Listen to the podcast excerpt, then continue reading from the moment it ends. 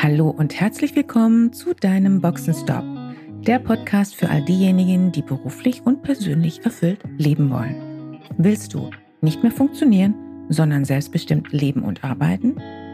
Wieder Begeisterung für das Leben spüren und den Mut haben, dafür etwas zu tun? Dann bist du hier richtig. Und jetzt wünsche ich viel Spaß mit all den Themen, die dich hier erwarten.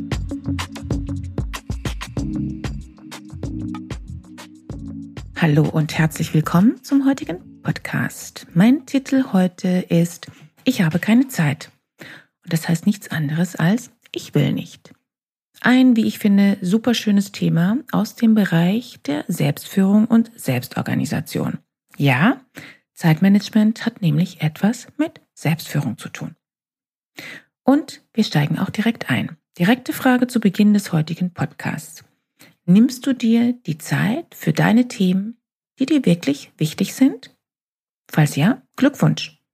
Dann ist dieser Podcast für dich eher nice to have oder völlig unnötig.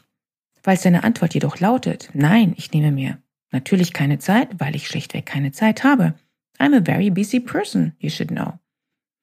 Dann gibt's hier einfach etwas aufs Ohr. Pardon, ich meine natürlich, dann empfehle ich dir diesen heutigen Podcast. Es gibt erstmal einen kleinen Prolog hier und dann möchte ich dir ein paar Tipps geben, wie du dich bezüglich deiner Zeit besser managen kannst. Und bevor ich hier gleich in Medias Res gehe, eine Story vorweg. Stell dir einmal vor, es ist eine normale Busy Week und du hast nicht nur Homeoffice, sondern auch Termine außerhalb. Wow, ja, normales Leben eben. Das gibt es ja zum Teil und zum Glück immer noch. Angenommen, ich würde dich in einer solchen Woche zu Beginn fragen, hast du Zeit, diese Woche mit mir für einen Marathon zu üben? Oder etwas anderes, das einige Stunden von dir in Anspruch nehmen würde?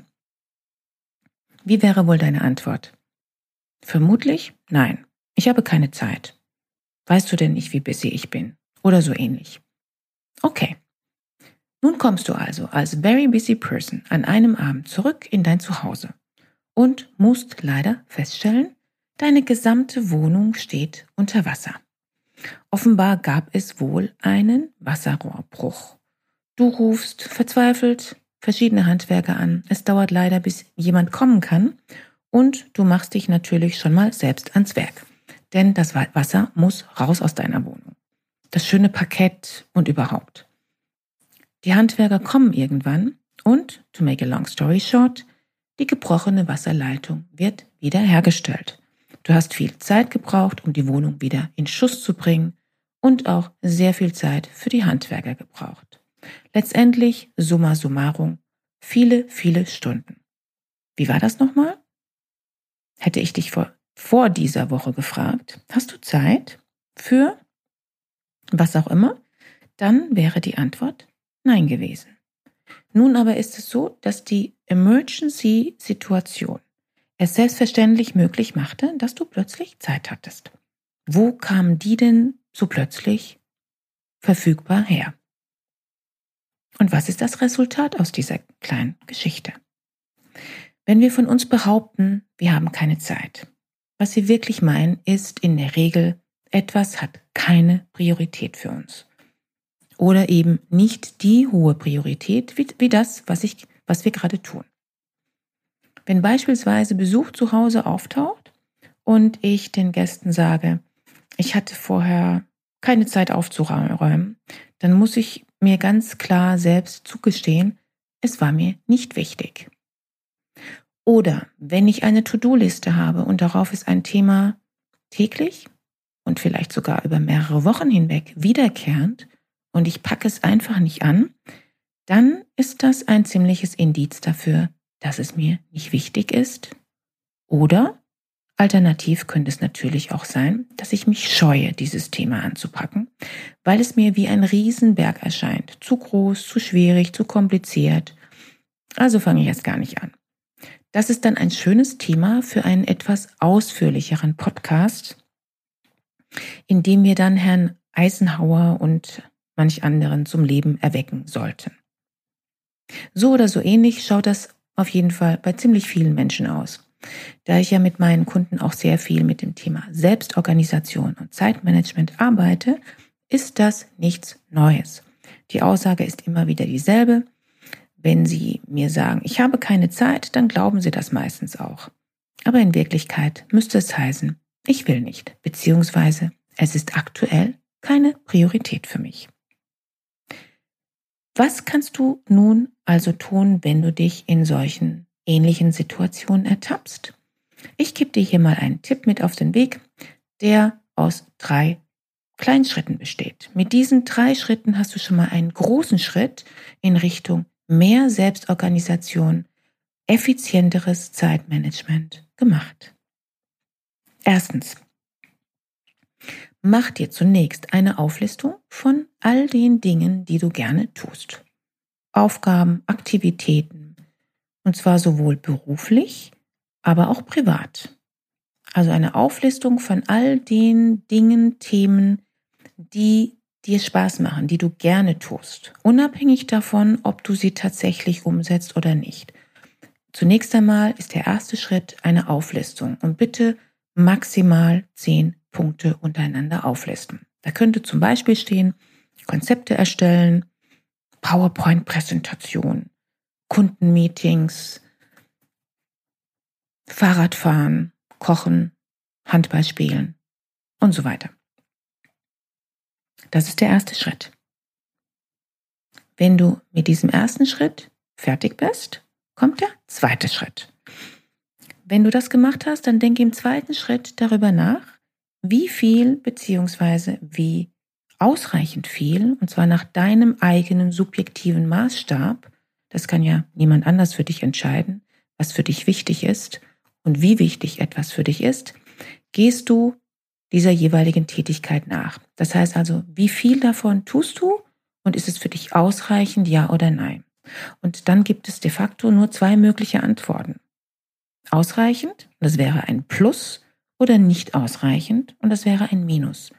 Falls ausreichend, dann setze bitte ein Pluszeichen hinter die jeweilige Aktivität, die Tätigkeit in deiner Auflistung. Und falls du für dich denkst, nein, ich tue es eigentlich nicht ausreichend, ich würde es gerne mehr tun, aber dann setze ein Minus dahinter. Das ist der zweite Schritt. Und mit dem dritten Schritt wird es spannend. Denn die Frage, die sich stellt im dritten Schritt, wenn du diese Auflistung vor dir hast, versehen mit Plus und Minus nach den jeweiligen Aktivitäten, dann stellt sich die Frage, weshalb steht manchmal ein Plus dahinter und weshalb manchmal ein Minus. Natürlich kannst du das für dich selbst reflektieren. Ich würde dir allerdings bei diesem Schritt empfehlen, nimm dir dazu einen Sparingspartner, deinen Partner zu Hause oder einen guten Freund, eine Freundin und bitte diese Person, dich jeweils zu fragen und bitte auch zu challengen. Denn die Frage hier ist, für jede einzelne Aktivität, bei der du entweder ein Minus oder ein Plus stehen hast, weshalb tust du denn ausreichend für dich, genügend davon oder eben nicht? Was ist der Grund? Und darauf aufbauend, was brauchst du, was bräuchtest du, um mehr davon zu tun? Was könntest du dann beispielsweise auch anders organisieren? Oder vielleicht Tätigkeiten kombinieren? Und wie kannst du Tätigkeiten ab sofort anders einplanen, damit du sie auch tust? Also definitiv einplanen, da sie dir doch wichtig sind. Das wären nur einige beispielhafte Fragestellungen, die dein Interviewpartner dir stellen kann und sollte. Der dritte Schritt ist der abschließende Schritt, der für dich Wirkung bringt. Die ersten beiden Schritte stellen die notwendige Vorarbeit dar. Nimm dir daher für den dritten Schritt ausreichend Zeit, denn hier ist das Ziel nicht nur, dir auf die Schliche zu kommen, sondern es geht darum, auch neue Ideen zu kreieren, was du anders machen kannst und diese dann bitte auch sofort einplanen. Wie genau kann das für dich funktionieren? Wann beginnst du damit? Wie häufig wirst du etwas einplanen? Und so weiter. Wenn du diese Aufgabe sorgfältig mit Zeit und bitte einen wohlgesonnenen Interviewpartner oder Partnerin ähm, ausführst, jemand, der dich challenged, dann wirst du nach dieser Übung definitiv einen großen Schritt weiter sein. Und falls du magst, berichte mir gerne davon, schreib mir dazu in den Kommentaren. Ich weiß von den Kunden, mit denen ich arbeite, dass hier in diesem Thema und auch mit dieser Übung viele Aha-Effekte verborgen liegen und sehr schnell neue, klare Priorisierungen stattfinden. Und falls du hier nicht weiterkommst und möchtest professionelle Unterstützung haben, dann buche gerne einen Free Call auf meiner Website und wir schauen im gemeinsamen Gespräch, wie wir gemeinsam arbeiten können.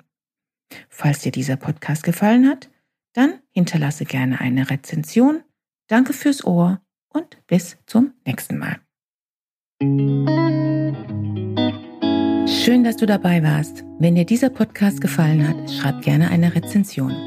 Wenn du mit mir in Kontakt treten willst, kannst du dich gerne auf LinkedIn mit mir vernetzen. Und falls du dir einen Sparingspartner an deiner Seite wünschst, der dich auf deinem Weg zu deinem selbstbestimmten, erfüllten Leben unterstützt, kannst du gerne ein kostenfreies erstes Kennenlerngespräch buchen, in welchem wir schauen, wo du stehst und wie wir zusammenarbeiten können.